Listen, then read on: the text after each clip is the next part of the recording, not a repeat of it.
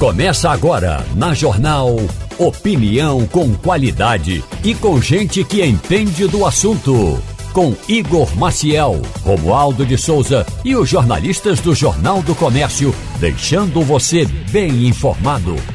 Passando a Limpo. Começando, passando a limpo nesta quinta-feira, Começando aqui nessa quinta-feira, uma quinta-feira de muito transtorno para quem precisou de ônibus, para quem precisa de ônibus, para quem precisa de metrô.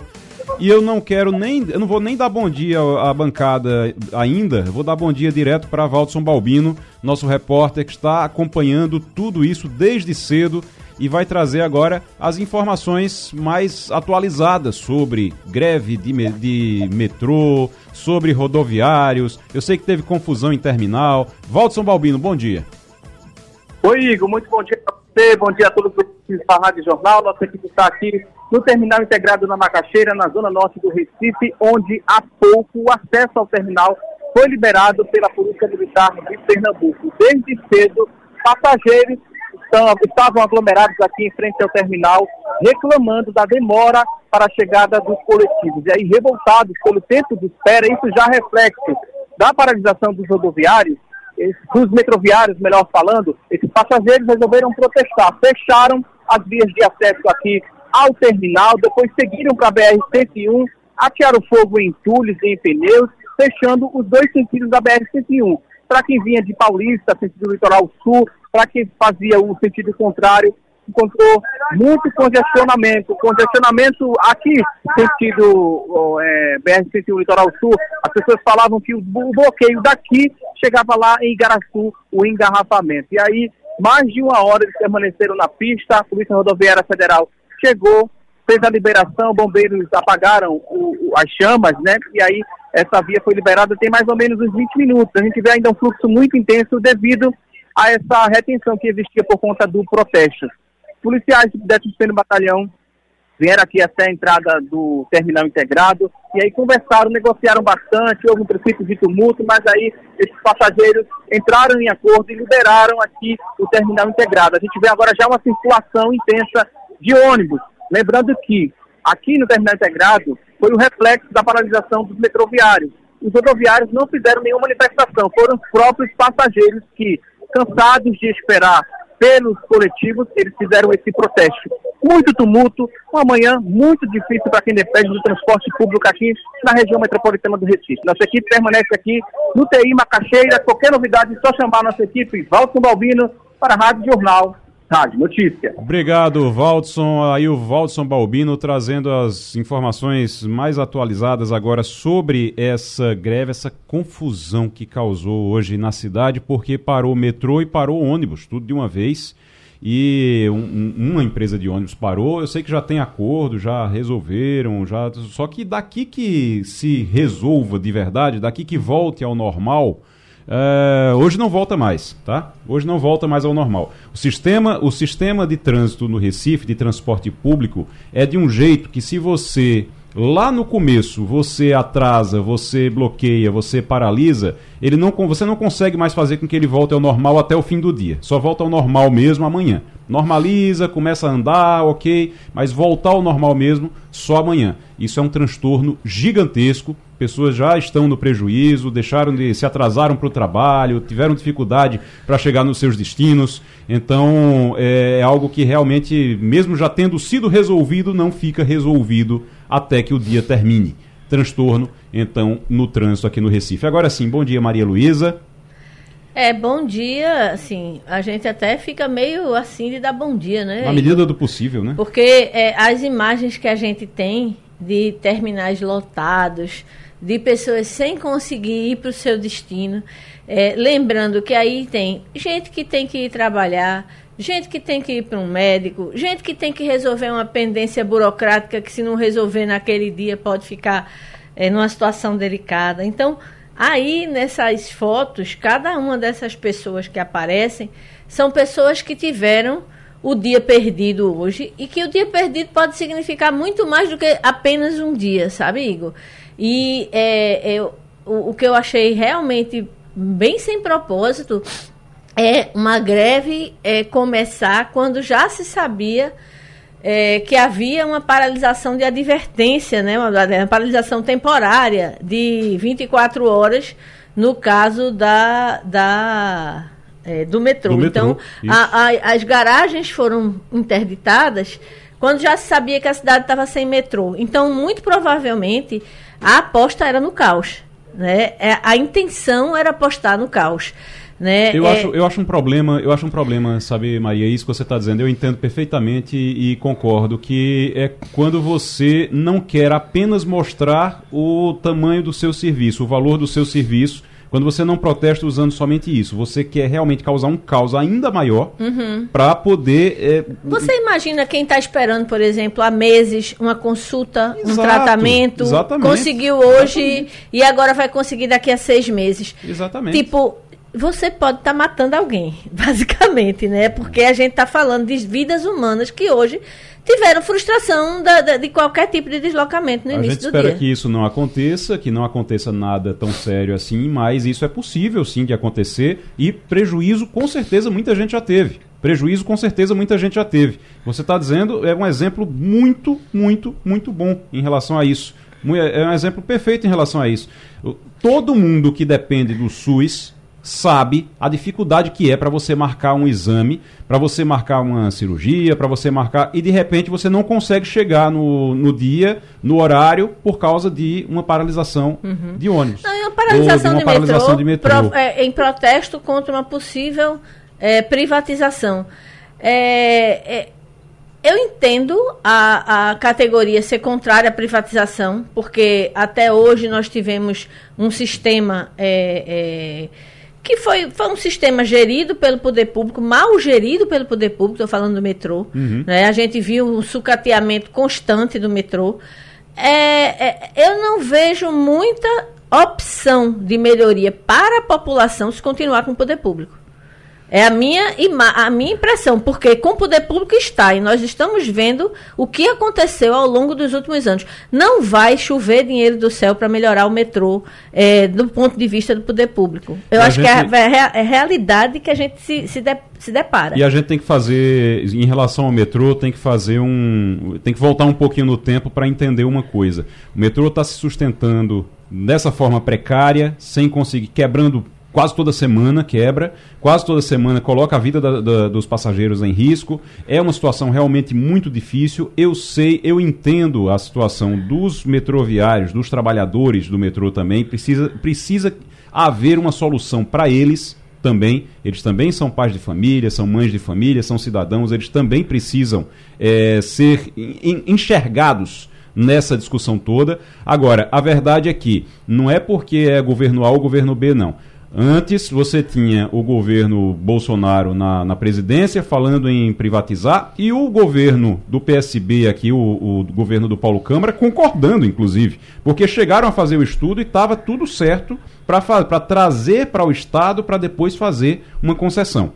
Isso já estava é. tudo certo. Aí foi pressão do sindicato no ano eleitoral e aí o PSB cedeu à pressão do sindicato. Mas aquele governo do PSB já sabia que era necessário fazer essa concessão. Só cedeu realmente a pressão do sindicato porque estava no ano eleitoral, queriam eleger Danilo Cabral na época, era o candidato na época, e aí Paulo Câmara foi e desistiu. Desistiu por pressão do sindicato, por pressão do PCdoB na época, inclusive. Uhum. No, porque a, o PCdoB era vice dele Exato. naquele momento. E aí, agora se fala, ah, mas quando o Lula entrar vai ser diferente e continua se falando em concessão, porque não tem solução realmente. Não, do ponto não, de não vista público, é, não existe dinheiro para fazer o metrô que a nossa população merece. Eu acredito que transporte público ele precisa sempre de algum tipo de subsídio. Sim. Esse é um ponto. Uhum. Mas gerir todo o sistema é, da forma como está sendo gerido há anos, com é, composições sendo canibalizadas para poder consertar outras, quebra todo dia, quando, como você disse. Tem época aqui que notícia não é quando o metrô quebra, é quando o metrô está funcionando, de tão frequente que é a quebra. É. Então, assim, é, é, eu acho que o, o, o sindicato da categoria está fazendo o papel dele. Basicamente, a gente está numa, num, é, entendendo a composição e os atores políticos a única o único instrumento que eles têm para mostrar que existem é uma paralisação. E aí é, é, todo mundo sente na pele que é melhor um metrô precário do que metrô nenhum. Mas é, querer que tenha qualidade o sistema, querer que o sistema rode é, é, é minimamente bem, é, não é realista.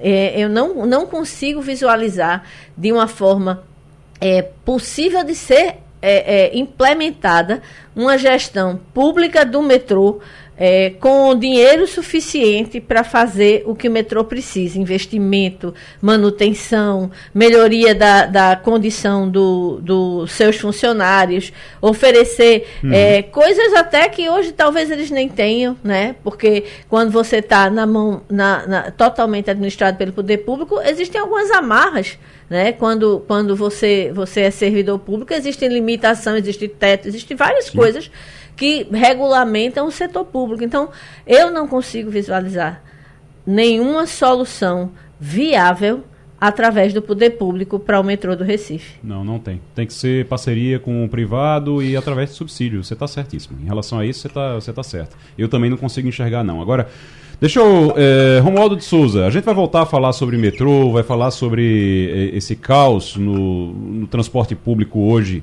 no Recife. Mas, Romualdo, ontem a governadora Raquel Lira esteve em Brasília, participou de uma audiência, de uma reunião com o presidente Lula.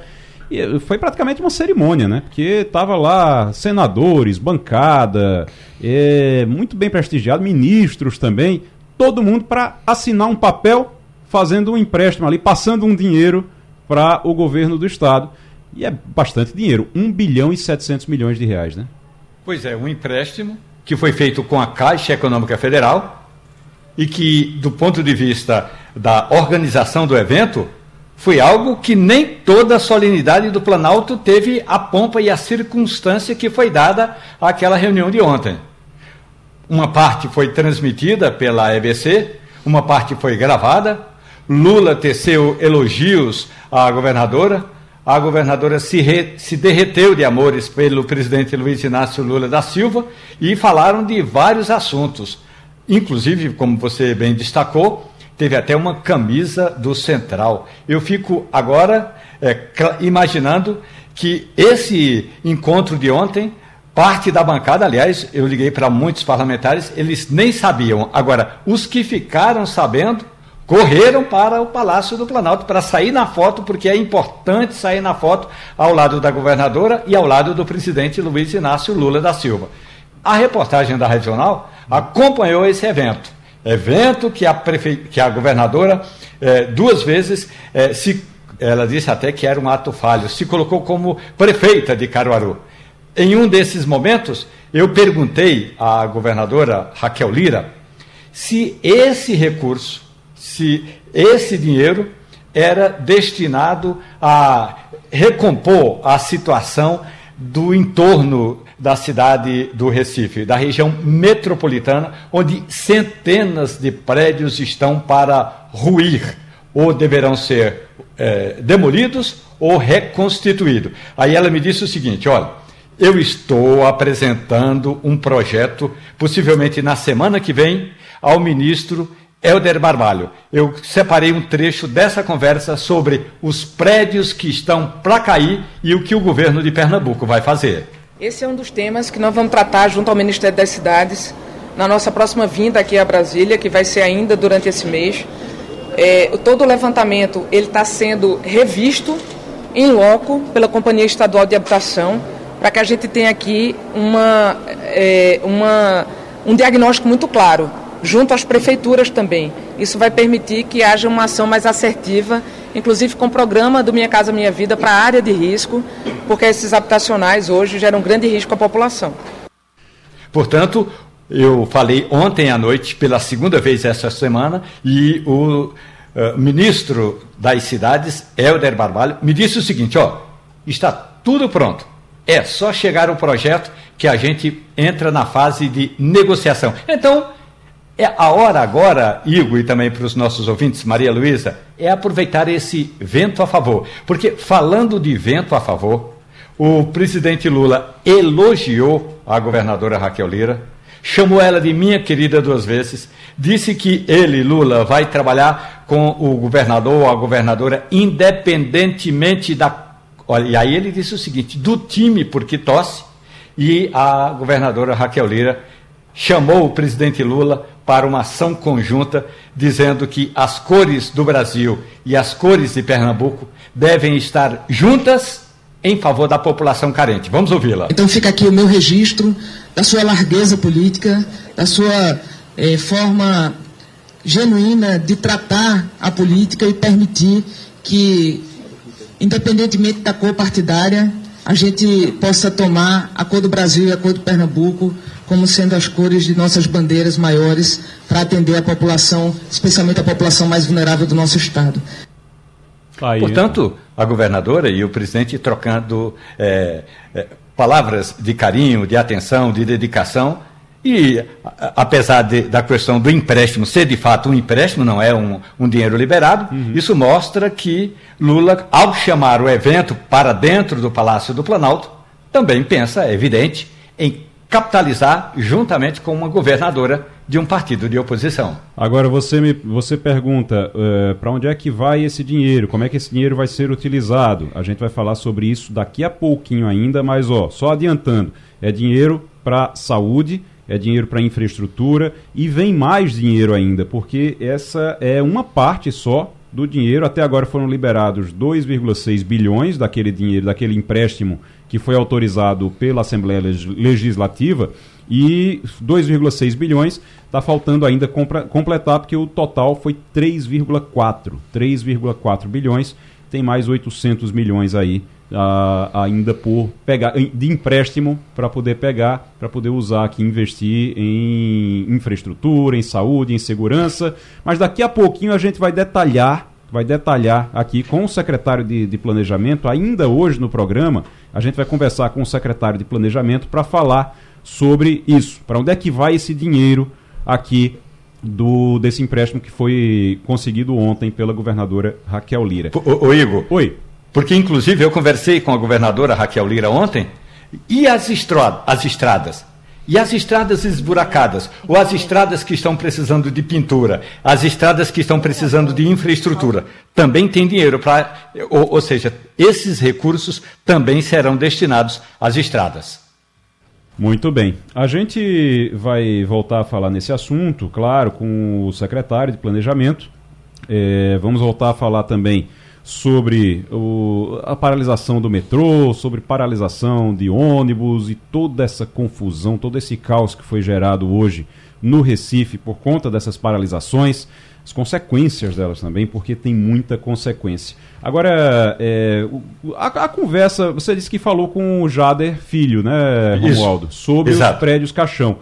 É, tem alguma, algum plano para habitação que esteja, além do Minha Casa Minha Vida, do que a gente já tem é, previsto, mas tem algo a mais para Pernambuco? Ele falou no assunto, não?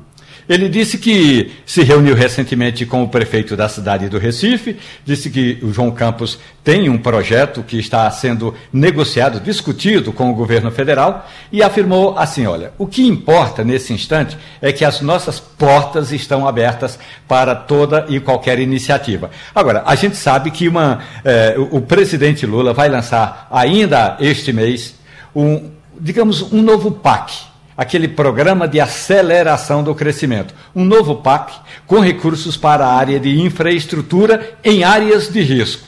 Aí eu perguntei ao, ao, ao ministro da, das cidades, tá, nesse novo PAC vai ter recursos para reconstituição de imóveis ou demolição, porque aí ao demolir um imóvel numa área de risco, é preciso levar aquelas famílias para outra região. Porque não adianta a gente só dizer, não, tem que tirar as pessoas da área de risco. Tem que tirar. Agora, tem que tirar e tem que levar para outro canto. Ele disse que tem, mas o projeto ainda não está pronto. É, o PAC ainda está na mesa do ministro da Casa Civil. E aí a gente espera que Lula lance logo esse programa. Eu, eu acredito que o Lula viaja semana que vem é, para é, Bruxelas, na é, Bélgica. Ele vai a Bruxelas, na Bélgica. Hum. E ao retornar, vai fazer essa solenidade do novo PAC. Muito bem. Vamos fazer o seguinte, a gente está falando sobre pé de caixão. Eu vou aproveitar que já tem, já tem, a gente já está na linha com o vereador do Recife, Alcides Teixeira Neto. É, vereador, muito bom dia. Bom dia, bom dia, Igor. Bom dia, Marcelo. E por que é que a Prazer gente... falar com vocês. O, o prazer é nosso. Por que é que o vereador Alcides está aqui? Porque o vereador Alcides ele faz parte de uma frente parlamentar. Eu nem sabia que existia, descobri ontem. Uma frente parlamentar em defesa dos moradores de prédio Caixão da região metropolitana do Recife. Aí tem o, o vereador faz parte, tem vereadores de outras de outras eh, cidades, de outros municípios, né? Aqui da região metropolitana. São seis, são seis cidades que sofrem muito com esse grave problema dos prédios caixões aqui em seis regiões, em seis municípios aqui da região metropolitana do Recife. E o, o qual é o, o, o, diagnóstico que vocês têm até agora, o mapa que você, vocês têm um mapa dessa situação, já pelo menos? É.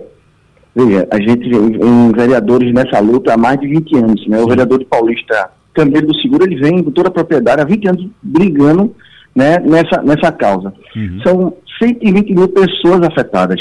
São 6 mil prédios que já estão condenados, estão, estão fechados. Então, essas famílias estão fora das suas casas, né? Estão uhum. interditados, 6 mil prédios. Então, é um absurdo muito grande para essas famílias.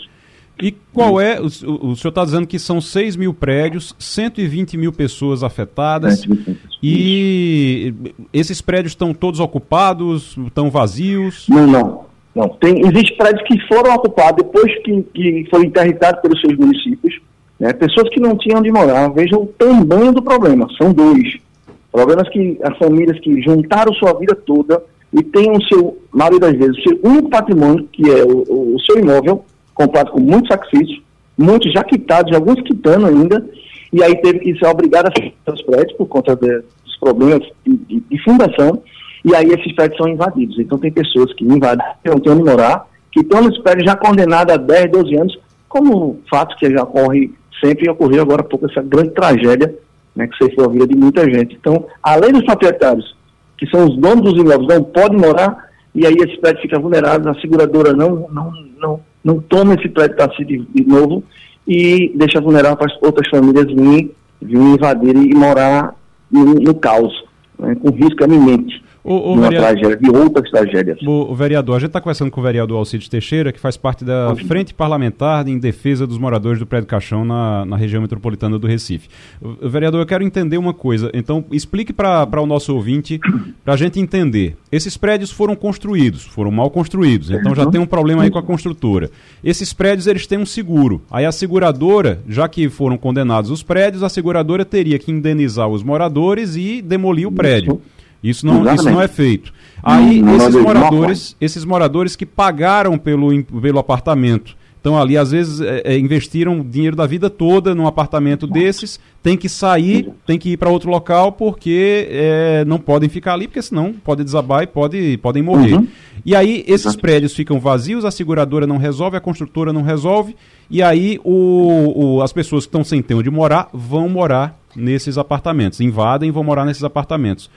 É muito, é uma confusão muito grande. Uhum. Muito grande. Porque o, os proprietários que são ceifados de se morar na, no seu imóvel, eles recebem um auxílio aluguel para poder sair do imóvel, e aí esse imóvel fica lá vulnerável com todos os problemas de fundação, com risco iminente de queda, e aí outras pessoas vêm e invadem. Então o que a gente tem que fazer com essas seguradoras que receberam a vida toda, eu seguro para esses prédios. Eles têm que indenizar todas essas famílias.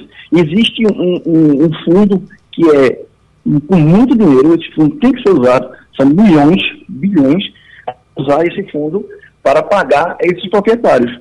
E, e, que a construtora e a seguradora possa, aí sim, derrubar esses prédios e que aí não tem mais risco para quem não tem uma casa morar e invade também. Então são dois grandes problemas.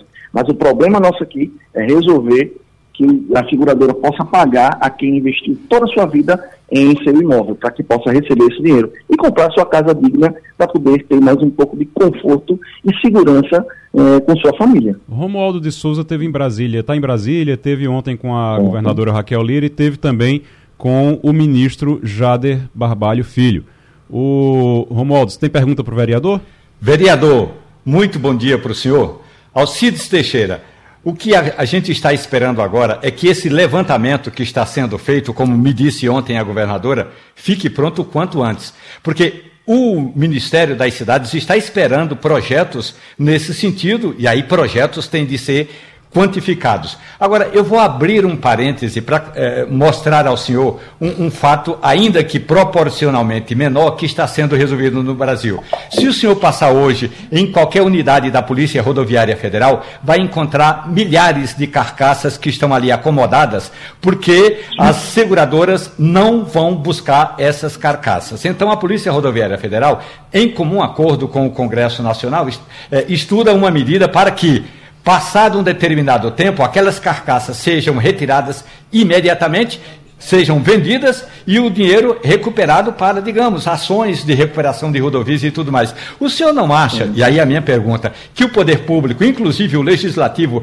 poderia se mobilizar para fazer com que houvesse uma lei exigindo que a seguradora, exigindo, vereador, que a seguradora tivesse um prazo curtíssimo para tomar as medidas, seja de demolição, seja de desapropriação ou expropriação desses imóveis?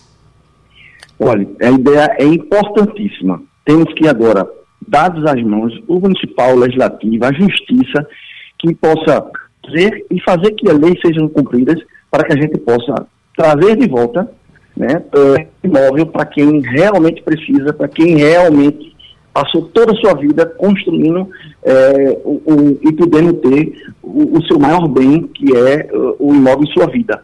Nós tivemos há 10 dias atrás no presidente do Tribunal Regional Federal, para que ele possa destravar várias ações que está há mais de 20 anos, ou há 20 anos.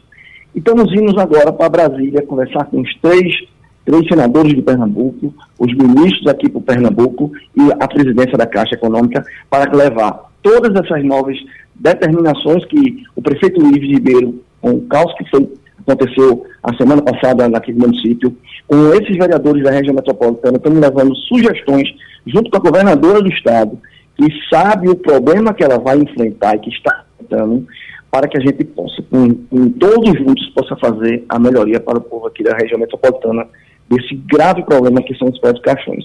São ações simples, imediatas e enérgicas que a gente vai poder resolver esse grande problema que não é de hoje, há mais de 20 anos, que vem assolando aqui a, a, a, região metropolitana de Pernambuco. Vereador Alcides eh, Teixeira, o, só me confirme essa, quando é essa reunião?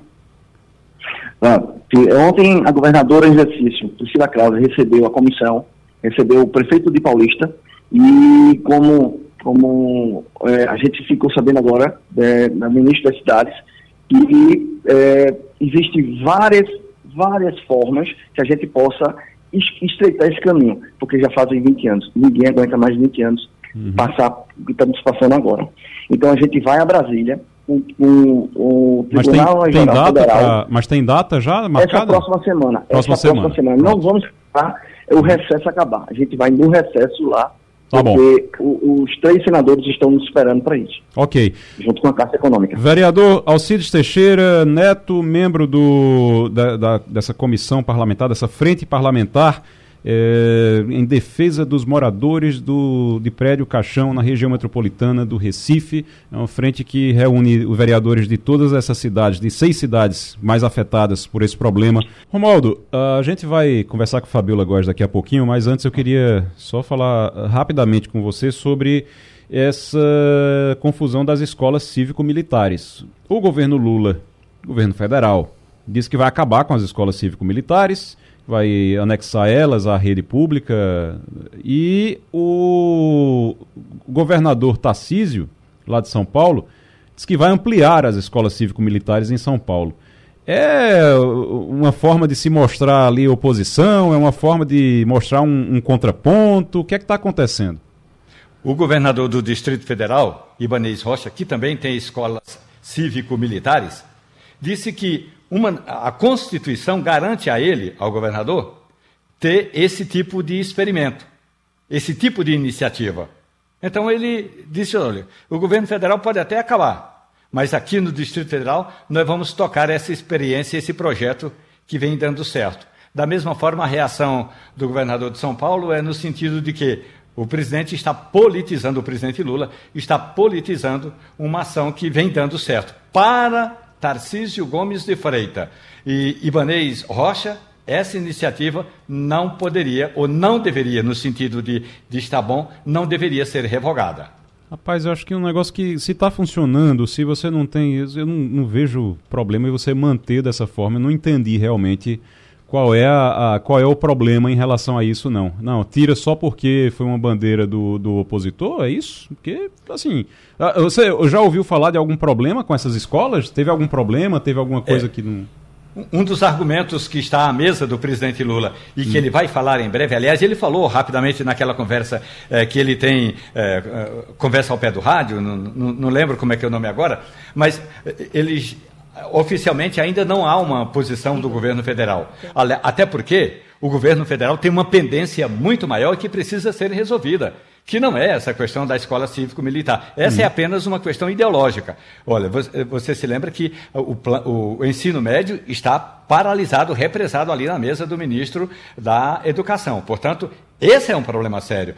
Tá bom. Com relação às escolas cívico-militares, tem na mesa do presidente Lula uma série de reclamações, uma série de denúncias de pais que disseram que o moleque levou um cascudo.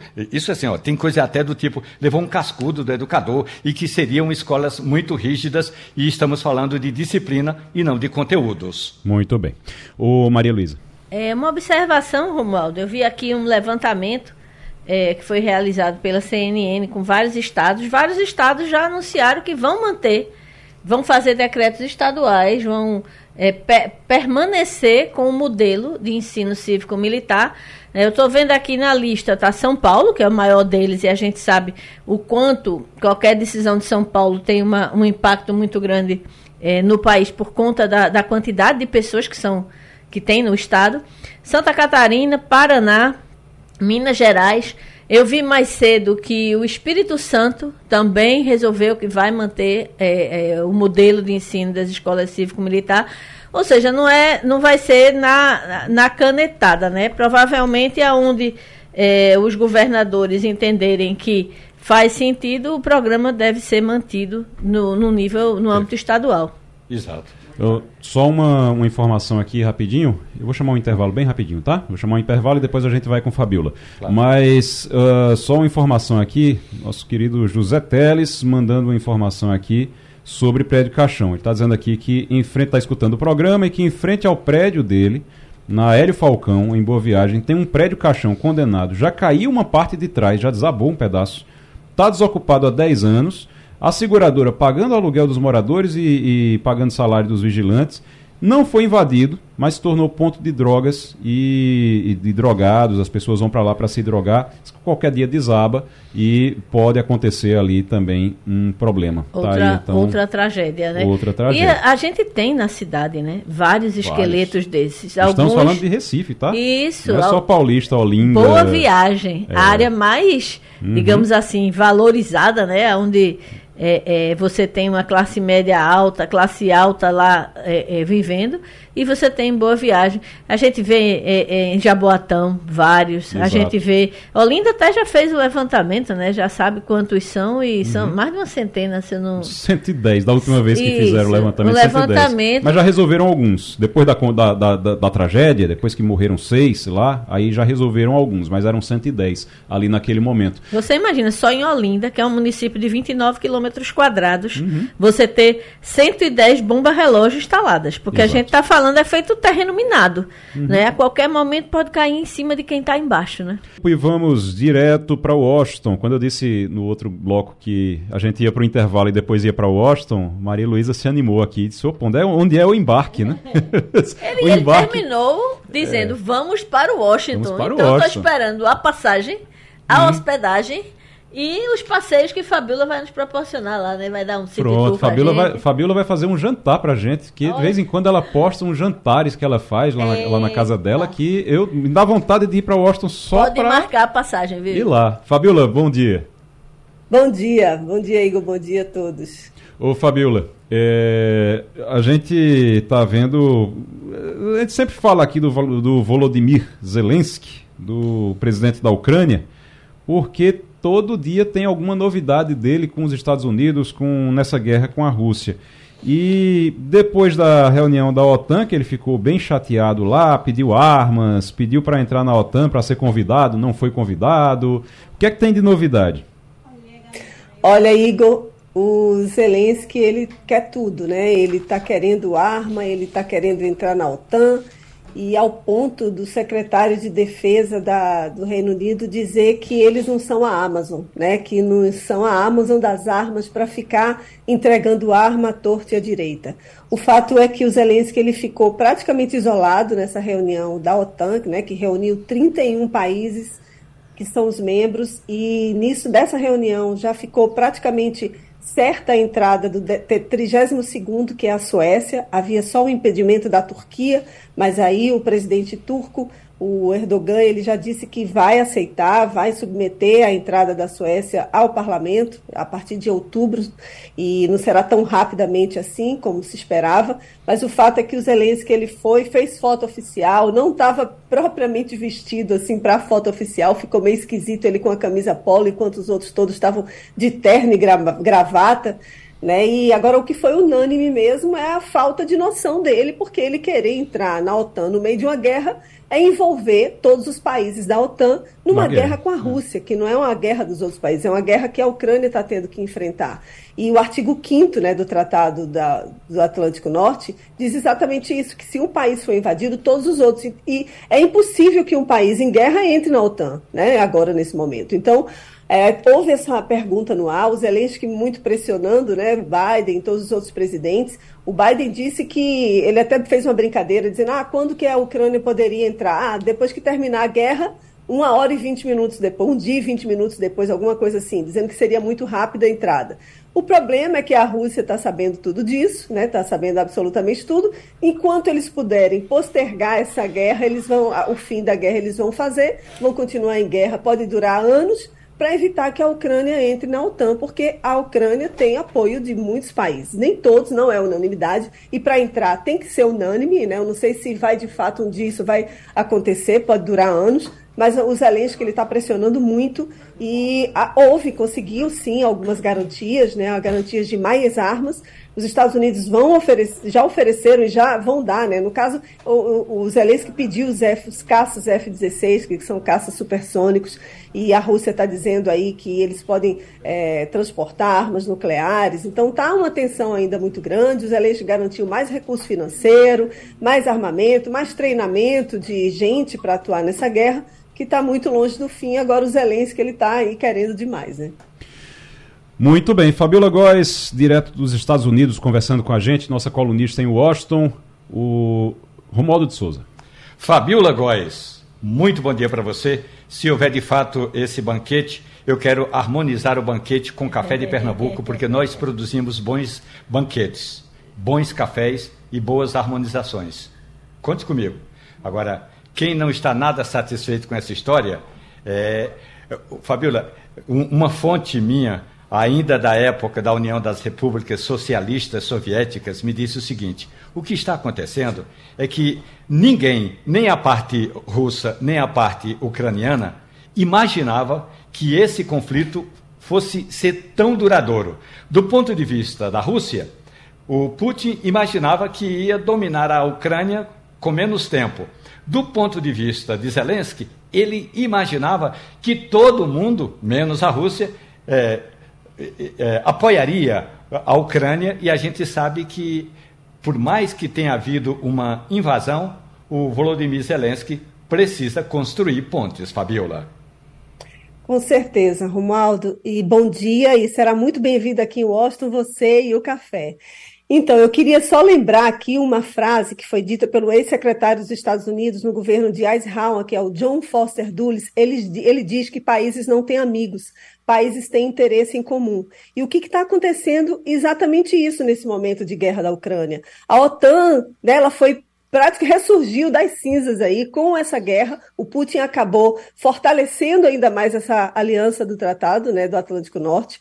E a Ucrânia, ela está sendo beneficiada não é só porque é a Ucrânia, é porque a Ucrânia está brigando com o Putin. E o grande objetivo é tirar a Rússia, né, tirar, afastar, diminuir o poder do Putin no cenário internacional. Esse é o principal interesse dos Estados Unidos e dos países que estão apoiando a Ucrânia nesse momento. O Zelensky ele está aí faturando por causa dessa decisão. Então, é um momento em que ele poderia é, está conduzindo de uma outra forma, né? Tentar de fato conquistar o respeito.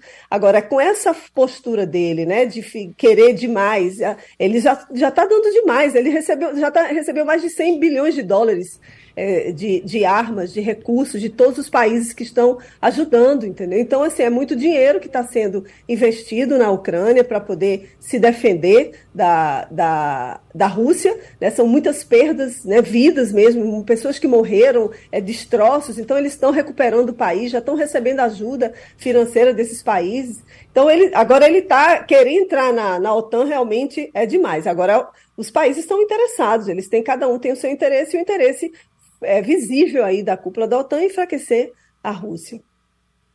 Fabiola, quero agradecer a você mais uma participação aqui. Fabiola é nossa colunista nos Estados Unidos, em Washington. Fabiola Góes, muito, muito, muito obrigado pela participação.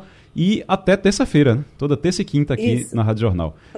Obrigada, até terça. Um bom final de semana aí para vocês. Como nós dissemos aqui no início do programa, o presidente da República, Luiz Inácio Lula da Silva, e a governadora de Pernambuco, Raquel Lira, assinaram ontem um contrato com a Caixa Econômica Federal para empréstimo de 1 bilhão e 700 milhões para financiamento de obras no estado. A assinatura aconteceu no Palácio do Planalto, em Brasília, sede do governo federal.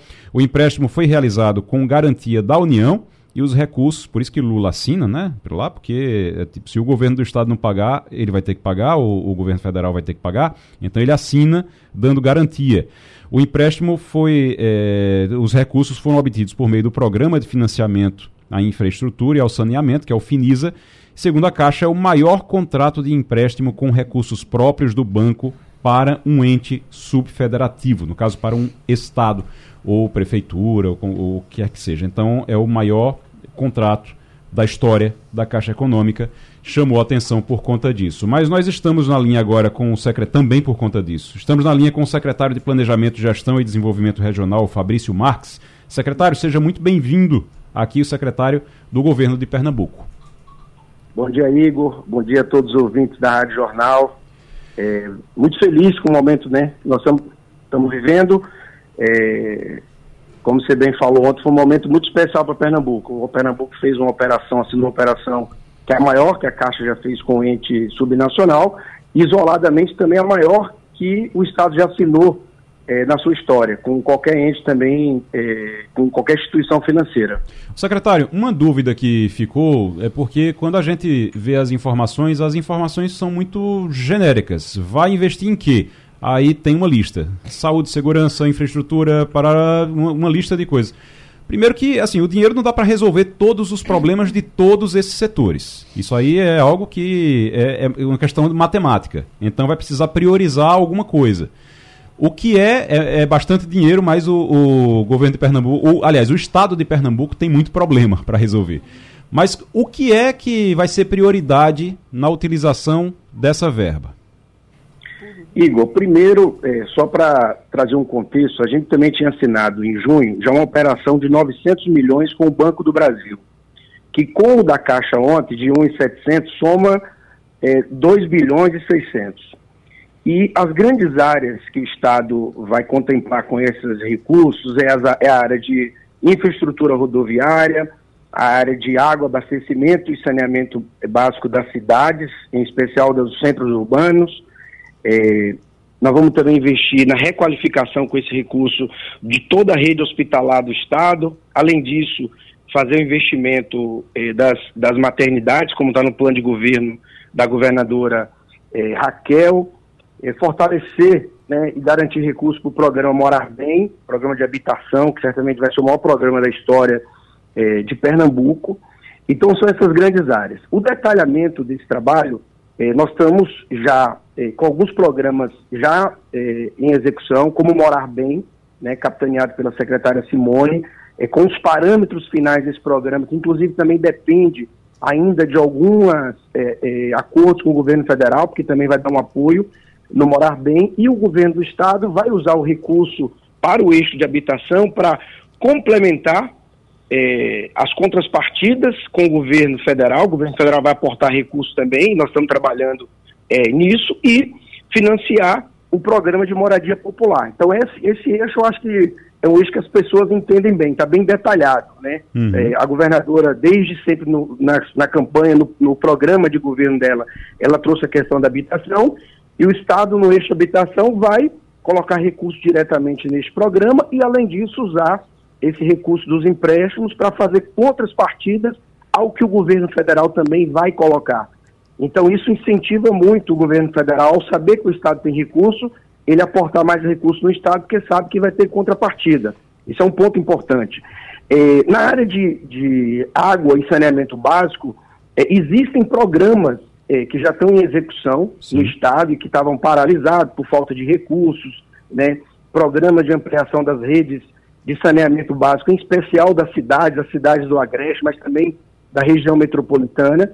E esses recursos do empréstimo, parte deles, irão ser usados para financiar a conclusão de obras que vinham ocorrendo e novas obras, novas demandas né, é, de ampliação da rede de água e saneamento básico. Eu estou dizendo, enfatizando muito que é, é muito focado em redes é, das cidades, da, da, da área é, dos, das cidades por, uhum. urbanas, porque nós estamos também já com um empréstimo aprovado pelo governo federal, com o Banco Mundial, que vai ser focado exclusivamente para saneamento rural. Isso Sim. a gente vai assinar um pouco mais à frente. Então, isso vai garantir o saneamento rural e esse da Caixa, que foi assinado ontem, nós vamos alocar ele prioritariamente é, nas zonas urbanas. Então, esse é um outro ponto, ou seja, ampliação de redes que vinham ocorrendo, que historicamente estavam paradas, obras que hoje é um grande desafio que a gente tem, que é o desafio de ofertar adequadamente água na cidade de Pernambuco, e esse recurso do empréstimo vai ser usado para financiar é, esses investimentos. Secretário. Rodovi... Sim, só falar. conclua porque a gente tem uma bancada aqui, todo mundo está querendo lhe fazer pergunta, mas vá, o senhor falou claro, da área rodoviária claro. agora. Mas, por exemplo, na infraestrutura é, rodoviária, certo. o Estado tem um desafio grande é, e está fazendo. Então, assim, tem rodovias como a PS-60, que é uma rodovia que a gente vai é, usar esse recurso para requalificar, investir, colocar ela em condições ideais para o transporte. Nós temos, inclusive, contrapartidas em processos de, de, de obras, ainda como, por exemplo, a 232, a requalificação da 232 até é, é, a toda a sua parte de duplicação. O Estado, inclusive, já vai trabalhar agora com projetos de ampliação da duplicação dessa, da 232 é, até Serra Talhada. Mas, o, o secretário, obra... me, me perdoe, aí, como o senhor falou de BR-232, eu agora fiquei confuso. A, a, o, o plano não era devolver a BR-232 para o governo federal? É, o plano é devolver, mas, por exemplo, nós vamos fazer, inclusive, o, a pedido do governo federal, é fazer os projetos para essa duplicação. Sim. Tá? E uhum. entregar ao governo federal. Mas, por exemplo, até para a entrega do governo federal agora, é, a gente tem que cumprir é, alguns passivos que ficaram historicamente para resolver. Então, Entendi. por exemplo, na BR-104, BR-104, a gente tem uma devolução de convênio que a gente já pactou com o governo federal, que será feita e o governo federal vai investir essa devolução exclusivamente para terminar é, essa obra da BR-104. Mas o recurso do empréstimo para rodovias, a sua quase totalidade, eu estou dando exemplo das rodovias federais, mas será alocado nas rodovias estaduais, tá, né? okay. que estão em péssimas condições. Então, esse é okay. é uma outra Uhum. É um outro eixo aí que vai ter um grande investimento. Tá, a gente está conversando com Fabrício Marques, que é secretário de Planejamento, Gestão e Desenvolvimento Regional do Governo do Estado. Maria Luísa Borges. Muito bom dia, secretário Fabrício. É, na sua fala, o senhor começou falando sobre a questão habitacional, que sem dúvida é um grande é, é, é, problema, né? uma questão que, que aflige a todos nós. E a gente está, inclusive, vivenciando um, uma, uma, uma, tragédia recente causada exatamente pela falta de moradia. É, quando a governadora estava, é, antes de ser eleita, havia uma promessa de que seriam construídas 50 mil moradias populares no do, durante esse governo Raquel Lira. É, com, apesar da gente saber que o déficit habitacional do Estado é superior a 300 mil moradias. A minha pergunta para o senhor é: com esses recursos que estão chegando, é possível ampliar esse número de moradias que estava prevista para ser entregue? E se sim, quais são as áreas que devem ser beneficiadas? Que regiões do Estado devem ser beneficiadas com projetos é, de moradia? Olha, eh, nós estamos trabalhando muito, inclusive, em torno desse projeto com o próprio governo federal, né? O governo federal é quem, naturalmente, tem mais condições de fazer uma ampliação, né, de atender adequadamente esse déficit eh, significativo que nós temos aqui em Pernambuco, né, de 300 mil moradias. O Estado tem um compromisso de viabilizar a 50 mil. A gente deu um grande passo com esse, já com essa garantia dos recursos de financiamento. É, mas nós estamos trabalhando é, também muito articulado com o governo federal para que a gente consiga, com esse recurso, alavancar em parceria com o governo federal esse número de 50 mil que foi é, que está no plano de governo da governadora Raquel Lira. Então, é, essa ampliação depende muito também é, dos compromissos do governo federal. A governadora tem se dedicado muito a esse tema é, em reuniões em Brasília com o governo federal. Na próxima semana, inclusive, é, ter, terá uma reunião para tratar disso, né, desenhando um programa em que o Estado também consiga trazer recursos federais para ampliar. Em relação aos beneficiários do programa, a gente, o, o, programa ele é focado no território pernambucano como todo, no estado como todo, mas a gente tem é, maior gravidade em relação a esse tema na região metropolitana. Então a gente tem pessoas sem casa na região metropolitana, nós temos populações em áreas de risco. É, Recife é hoje a região metropolitana que tem o maior número de famílias em área de risco, então é, esse é um programa também que vai estar muito focado é, nessa população que vive é, em situações em áreas de risco. O governo federal também está é, desenhando os programas nessa área. É, o governo federal tem um programa que está sendo desenhado que é o que ele chama de palafita zero, que é um problema muito grande em Pernambuco. Né? Recife, junto com Belém e Vitória do Espírito Santo, são as regiões, as cidades que o governo federal elegeu para começar o programa, porque é, é, identificou que o governo do estado também tem um interesse muito forte na solução habitacional. Então, o recurso como um todo vai ser é, é, é, alocado em várias áreas, em todas as regiões do estado, mas muito especialmente na região metropolitana, e buscando é, alavancar com o recurso que o estado tem, trazer parceiros privados e o governo federal para que a gente consiga entregar o, nesse período de quatro anos da governadora, Raquel, além das 50 mil, eventualmente números adicionais de moradia.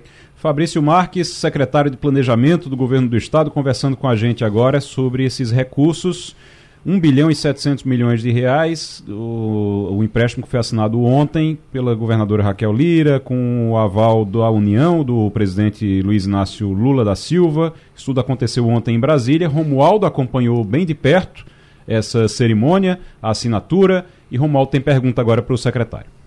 Secretário Fabrício Marques, muito bom dia para o senhor. Eu não sou absolutamente nenhum exemplo de administração de contas, nem das minhas próprias. Mas, assim, daquilo tudo que o senhor já disse aí, parece que já estamos torrando pelo menos um bilhão de reais.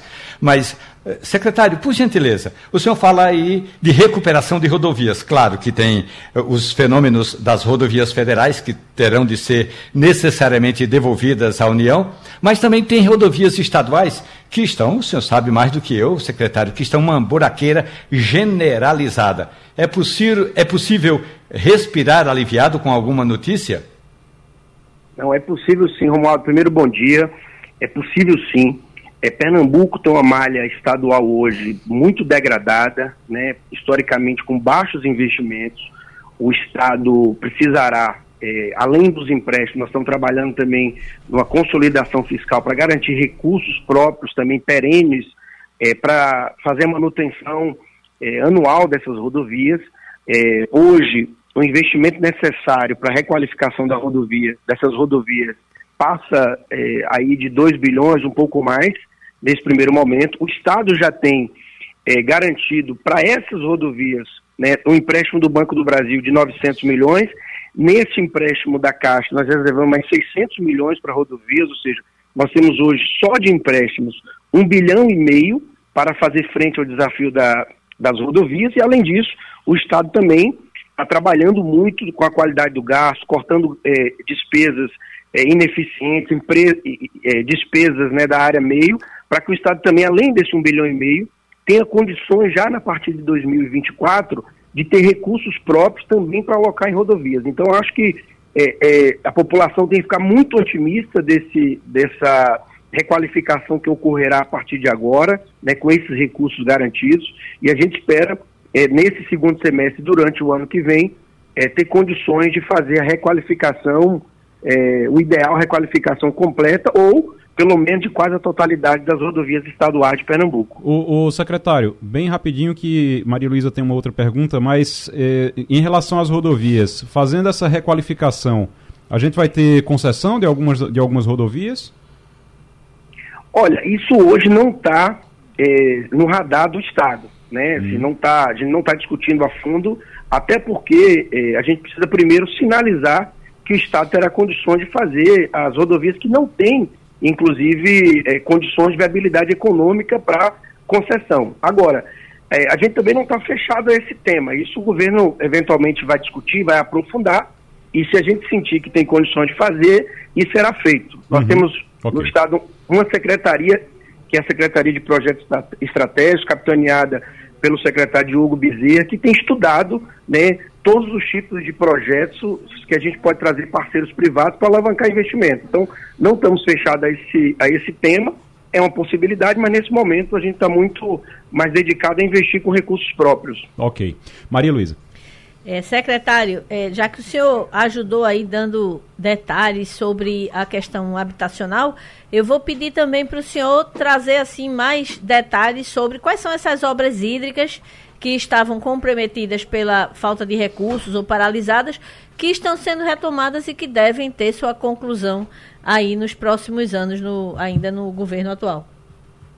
Bom dia, Maria. É, olha, nós temos hoje, só para título de exemplo, é, muitas obras que precisam ser terminadas, e mesmo algumas iniciadas, em especial é, na região do Agreste, é, que vai viabilizar a entrega da água à população é, a partir, por exemplo, do canal do Agreste. Né? O, o, governo federal colocou recurso, tem aportado recurso para o canal é, chegar, o canal do Agreste chegar de fato até é, é, Caruaru, no entorno, na região né, central do Agreste, mas o Estado vai precisar complementarmente transformar essa água que chega em água na casa das pessoas, ou seja, fazer toda a rede, né, ampliação da rede de ligações urbanas, né, para trazer essa água, captar essa água é, é, nas adutoras e trazer até as casas, né, fazer essa obra complementar. Isso não está no projeto é, do governo federal. O governo uhum. federal tem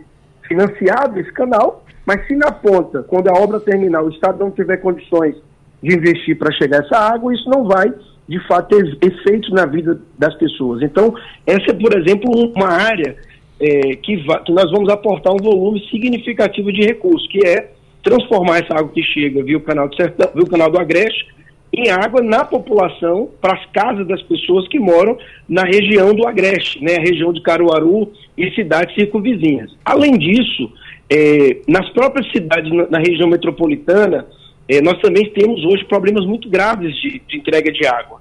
Uhum. Né? Então o Estado tá, vai ampliar os seus investimentos também é, em entrega de água para as cidades da região metropolitana e também, muito especialmente, para uh, o litoral sul do estado, né, que é uma região também hoje é, muito castigada com problemas de oferta de água, em especial é, cidades que têm é, populações né, flutuantes, em especial no verão, que demandam um sistema de água é, mais robustos para ofertar essa água durante o período em que a gente tem um, uma ampliação da população pelo turismo, e o Estado também vai conseguir fazer investimentos. Só um pouco de alguns exemplos, Sim. mas diversas outras obras que estão inacabadas, né? Pernambuco hoje é o estado que tem o maior número de obras inacabadas do Brasil, e isso não é informação do governo Raquel Lira, é informação da própria Caixa Econômica Federal, uhum. que diretamente ou indiretamente, via financiamento, é, hoje tem a base de idade de todas as obras em todo o Estado brasileiro, e a Caixa Econômica, recentemente, há, há meses atrás, publicou é, uma, um levantamento em que aponta que Pernambuco é o estado que tem o maior número de obras inacabadas. Então, isso vai nos ajudar a terminar essas obras é, de ampliação de água e, e, e esgotamento sanitário e complementar obras importantes que vão permitir, por exemplo, como o Canal do Sertão, ofertar água na casa da população é, do Agreste. Secretário, Fabrício Marques, secretário de Planejamento, Gestão e Desenvolvimento Regional do Governo de Pernambuco. Secretário, muito obrigado. Obrigado pelos esclarecimentos e a gente vai voltar a falar Me no dá assunto. direito para mais uma coisinha? Já agora, então. Então Tá, gente já, a gente já volta agora, secretário. Desculpe, porque é, eu queria muito que o senhor falasse um pouco de segurança. Tem alguma coisa que a gente já possa esperar dentro dessa área que é tão É, nevrálgica? o, o Juntos pela Segurança tá todo mundo esperando que seja lançado, secretário. Tem uma, uma previsão já? Olha, o Juntos pela Segurança, a governadora já anunciou, será lançado até o final deste mês, né? Durante esses meses inteiros, o governo do estado vem se dedicando a ter um grande diagnóstico da situação da segurança, né? Eh, o estado vai precisar fazer um investimento vultuoso na requalificação das unidades né, da, policiais, na compra de equipamentos, eh, na, na frota da Polícia Militar e Polícia Civil, eh, investimentos em inteligência, eh, investimentos gerais na, na equipagem, requalificação eh, dos equipamentos para a segurança do Estado. O Estado já vem fazendo isso. A governadora recentemente fez uma entrega eh, significativa de colete, né, que é EPI, para os policiais, eh, novos carros para a Polícia Militar e Polícia Civil, e tem trabalhado para fazer investimentos importantes. Nós, nesse eh, eh, contrato que assinamos ontem com a Caixa, nós reservamos 300 milhões de reais, eh, além de outro volume de recursos que o Estado também próprio vai colocar num grande programa de requalificação eh, das condições de trabalho das corporações nesses próximos três anos e meio. Uhum. Então, o Estado deve alocar aí, é, pelo menos já garantido nesse primeiro momento, é, mais de 500 milhões de investimento nos próximos anos, né, 300 desse empréstimo, mais recursos que nós temos hoje já reservados para esse investimento. O Estado vem trabalhando na compra, né, é, é, fazendo licitações, e a governadora vai anunciar isso detalhadamente é, a partir do lançamento do Juntos pela Segurança até o final do mês. Tá bom. Secretário, muito obrigado. Secretário Fabrício Marques conversando com a gente. A gente tem Felipe Moura Brasil? Já? Felipe Moura Brasil daqui a pouquinho então com a gente aqui no Passando a Limpo aqui na Rádio Jornal. O Romualdo, é, eu tenho aqui, tu começou a contar o prazo para validade do piso da enfermagem no setor privado. Isso. Você tem informação sobre isso? Como é que, como é que, como é que vai ser esse pagamento? Para os hospitais vão, vão ter condição de pagar? É, o Supremo Tribunal Federal tinha determinado, embora não tivesse dado a- o prazo, e ontem foi publicado o prazo, passou a contar a partir da zero hora de hoje, que os trabalhadores e a iniciativa privada e os patrões têm de fazer um acordo coletivo com relação ao valor. Se não houver o acordo coletivo, vale o que está na regra. O, o valor que foi aprovado pelo Congresso Nacional. Mas é preciso, primeiro, que é preciso primeiro haver essa tentativa de acordo. E tentativa de acordo, a gente sabe como é que as coisas funcionam. Não é bem assim, só dizer, ou vamos nos reunir, tomar um cafezinho. Eu acho que perdemos o áudio, mas o Romualdo está falando do, do piso da enfermagem, que é uma- realmente uma situação, Maria, muito complicada, porque os hospitais, os hospitais privados, eles dizem, ó, não, não é fácil para pagar. É uma decisão, foi uma decisão que foi tomada lá em Brasília no ano passado, uma decisão no ano eleitoral, e que simplesmente você é, é, diz, olha, vai pagar X. E aí todo mundo se vira para pagar. Os, os hospitais estão dizendo, "Ah, mas se, a gente- se a gente for, pagar- for pagar esse valor para todo mundo, a gente vai ter que demitir. E aí, como é que faz?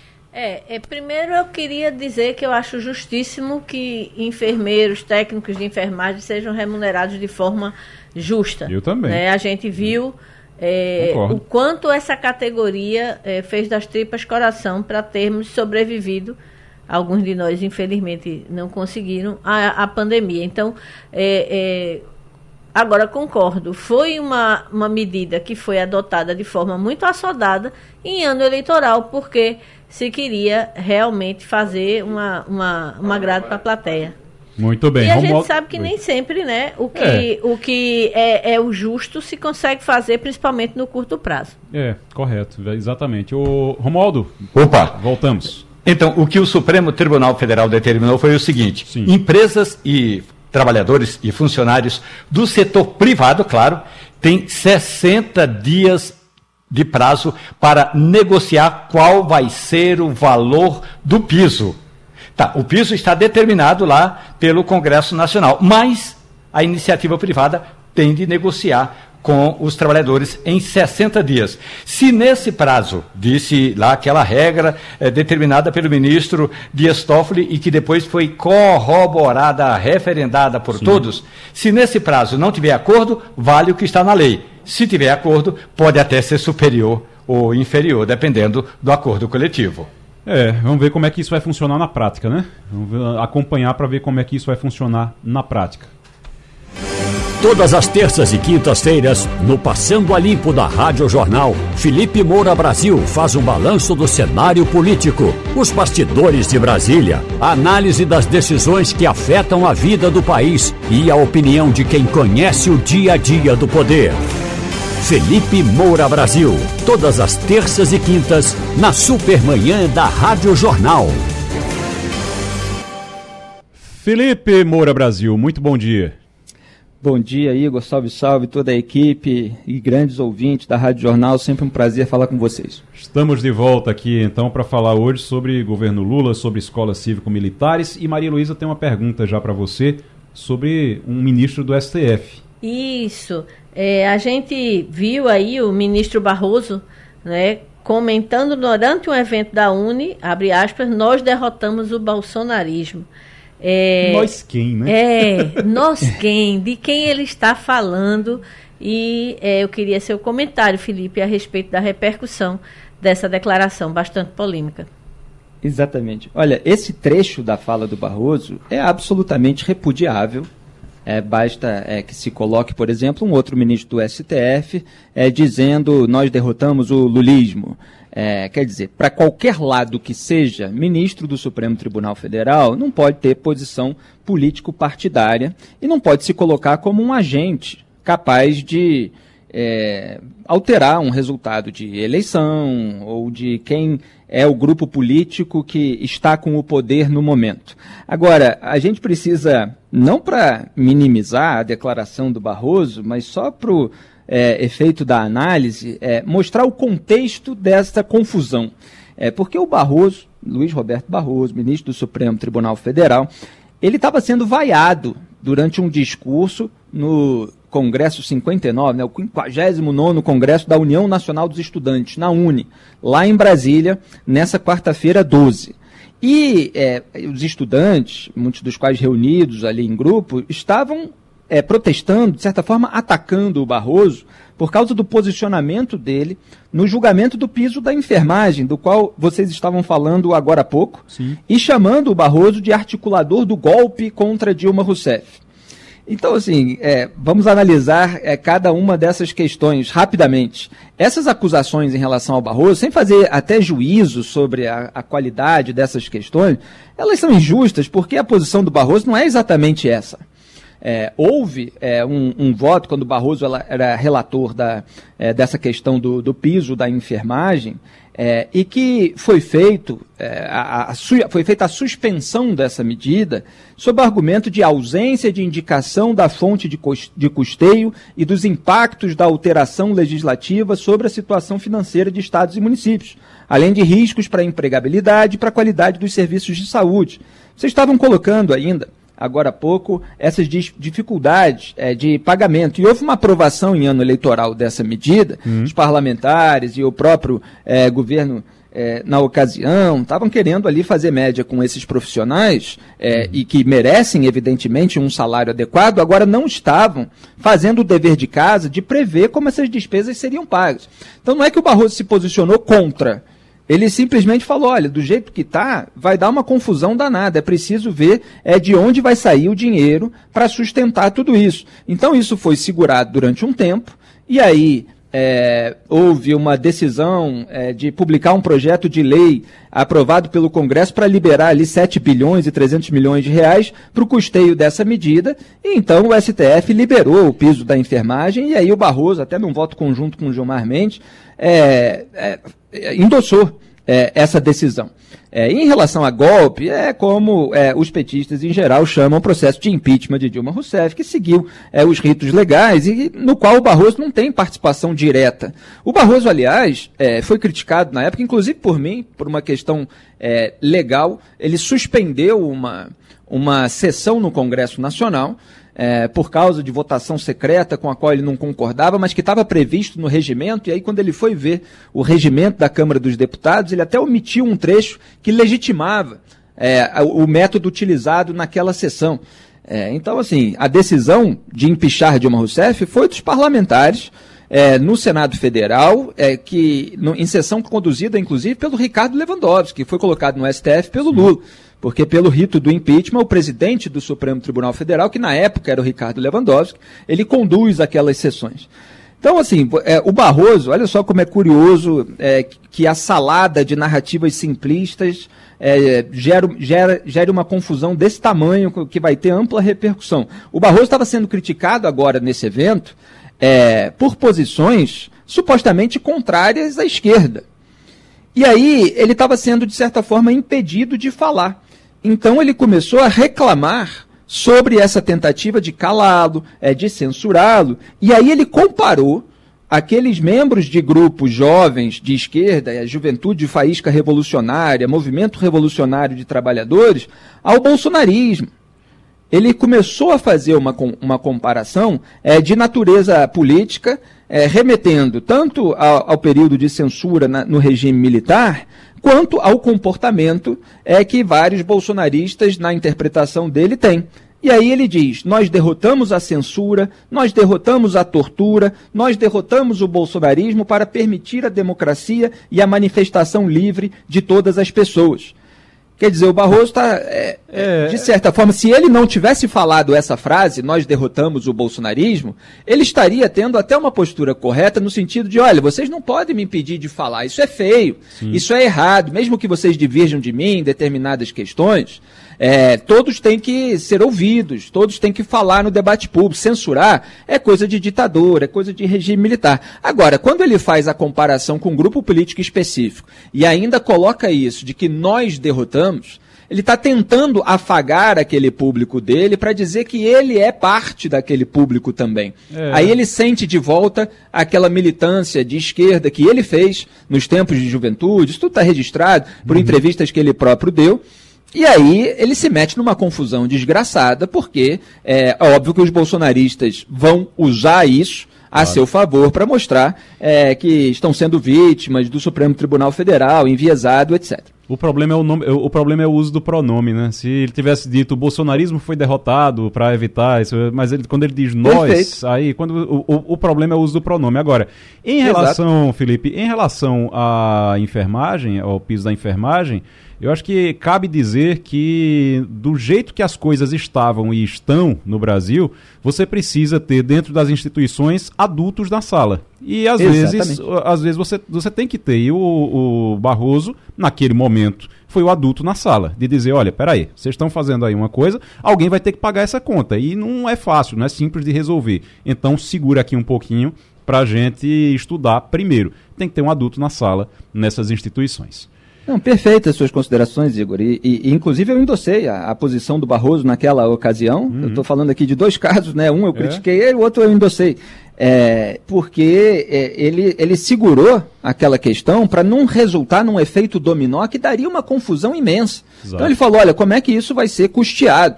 Aí, Exato. a partir do momento que houve a liberação é, do custeio, aí se deu é, o devido prosseguimento. Agora, isso é usado para propaganda política, para demonização, essas paixões e ódios em que a gente vive. Só para completar muito rapidamente, Sim. você tem uma lei 1079, de 10 de abril de 1950, que define os crimes de responsabilidade é, de ministros do Supremo Tribunal Federal.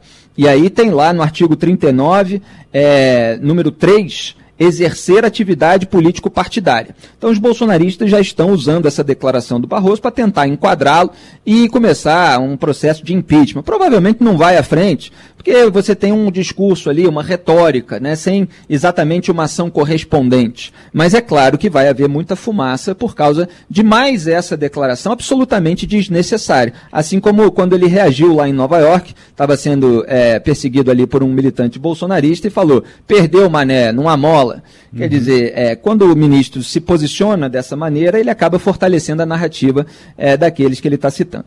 Deixa eu chamar rapidinho então Romualdo de Souza, a gente já está com o tempo bem apertado. Romualdo de Souza. É por isso, Felipe, que o senador Cleitinho, do Republicanos de Minas Gerais, está me dizendo aqui agora que vai entrar com um pedido de impeachment de Luiz Roberto Barroso no Senado Federal. Como você bem disse, pode não dar em nada, mas pode dar em confusão. Agora, vamos, só para trocar de assunto, eu queria falar sobre o, a ideia do governo Lula de acabar com as escolas cívico-militares. Houve reação de Tarcísio, houve reação aqui em Brasília do governador uh, Ibanez Rocha. É, pois é, o Tarcísio teve aquele ruído com é, o bolsonarismo na questão da reforma tributária, agora está aproveitando uma pauta que tem um componente ideológico forte para ficar do lado do bolsonarismo e fazer oposição ao, ao governo Lula. É, de fato, você tem é, é questões certas e erradas dos dois lados nessas, né, é, nesse imbróglio. É, porque é, as escolas cívico-militares elas têm administração compartilhada entre militares e civis. Né? Elas são bem diferentes ali dos colégios militares, é, que têm autonomia para montar currículo, estrutura pedagógica, tem professores até com salários mais altos, fazem seleção de alunos. Então, você tem militares atuando na parte administrativa. É, a própria Secretaria do Estado de São Paulo, é, o Estado governado pelo Tarcísio, disse que a decisão do Ministério da Educação de descontinuar o programa não altera o conteúdo pedagógico oferecido aos estudantes. É, muitos ali secretários estão explicando é, que o militar nessas escolas ele organiza entrada e saída de estudantes, recreio, formar filas. É, então o que você tem na análise é, do, do embate político, é, você vai ver assim, ah, a esquerda quer professores doutrinadores, a gente quer disciplina e ordem, é por isso que eles querem acabar com isso, etc. Mas a gente precisa ver exatamente qual é o, o funcionamento. É, e é claro que o Bolsonaro queria colar a imagem dele nas Forças Armadas, que tinham grande credibilidade, nas pesquisas apareciam com mais credibilidade que o Congresso Nacional, que o Supremo Tribunal Federal, e queria também afagar os militares com mais verbas. Porque cada militar que vai atuar é, numa escola, que entra de, nesse programa, e aí você tem três modelos, demoraria mais para explicar, mas cada um custa de R$ 2.657 a R$ 9.152 para o Ministério da Educação. Então, também tem uma questão financeira. O governo Lula não está querendo disponibilizar essa verba toda. Agora, a maneira como ele fez, é, sem uma avaliação mais detalhada, a respeito é, da eficácia desse programa, é, ficou algo é, muito como Jair Bolsonaro tratou a reforma tributária. Ah, a reforma tributária do PT. É, quer dizer, a oposição pela oposição. Aí você tem do outro lado o governo pelo governo, quer dizer, tudo que o outro governo fez, vamos jogar fora imediatamente, é, sem maiores ponderações. Havia uma pesquisa anunciada pelo MEC ano passado, é, dizendo que violência física foi reduzida em 82%, violência verbal em 75%. É, é, então você tem dados ali que mereciam maior escrutínio. Será que houve alguma eficácia? É claro que você ter militares, por exemplo, da reserva recebendo em escola cívico-militar mais do que professor, é, pode ser algo é, inadequado. Então o que, que se faz? Se passa um pente fino, você de repente pode aprimorar o programa. Agora, me parece que o governo Lula também não quis dar a chance de o programa dar certo. Eu acho que precisava haver um debate maior a respeito disso e, eventualmente, é, é um aprimoramento da maneira que está sendo feita. Ela só, só gera mais ruídos e embates políticos polarizados. Felipe Moura Brasil, toda terça e toda quinta-feira aqui na Rádio Jornal, no programa Passando a Limpo. Muito obrigado, Felipe, e até semana que vem. Muito obrigado a vocês, um grande abraço a todos os ouvintes da Rádio Jornal. Abraço forte. Romualdo de Souza, só para a gente encerrar aqui, hum. a CPMI o, entrou, na, entrou na justiça, foi para o STF para reclamar do silêncio do Mauro Cid, o ex-ajudante de ordens de Bolsonaro. Durante o depoimento, ele tem autorização do STF para ficar em silêncio, né?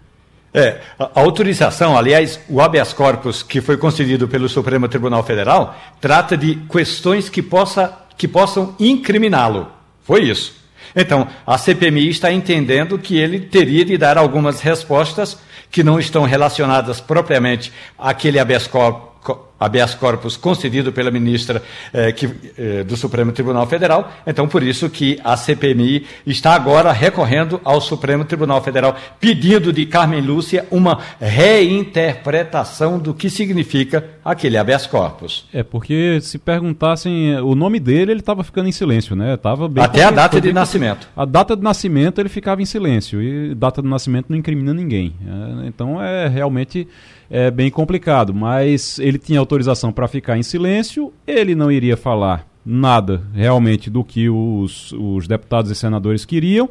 Eu não sei se vai adiantar de alguma coisa se o STF agora disser, olha, vá, mas se perguntarem coisa que não incrimine, você vai ter que ir de novo lá. Eu não sei se vai adiantar de, de muita coisa.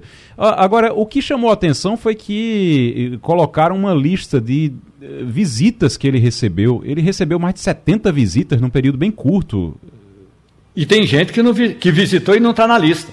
Ontem eu falei com uhum. o ex-vice-presidente da República e o senador Hamilton Mourão me disse: Olha, eu estive lá com ele pelo menos uma vez. Pelo menos uma vez é, é, é, é ótimo, mas eu estive lá com ele e ele me disse: E eu não estou na lista, então quero saber por que, que essa lista está incompleta. Então eu falei assim: então você vai ter que recorrer lá ao Comando Militar do Planalto, que foi quem divulgou essa informação. Agora, é assim.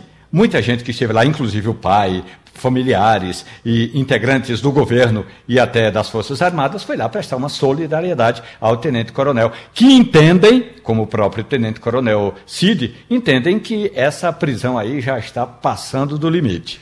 E o Passando a Limpo vai ficando por aqui nesta quinta-feira. Um grande abraço, tchau, tchau, até amanhã. A Rádio Jornal apresentou opinião com qualidade e com gente que entende do assunto. Passando a limpo.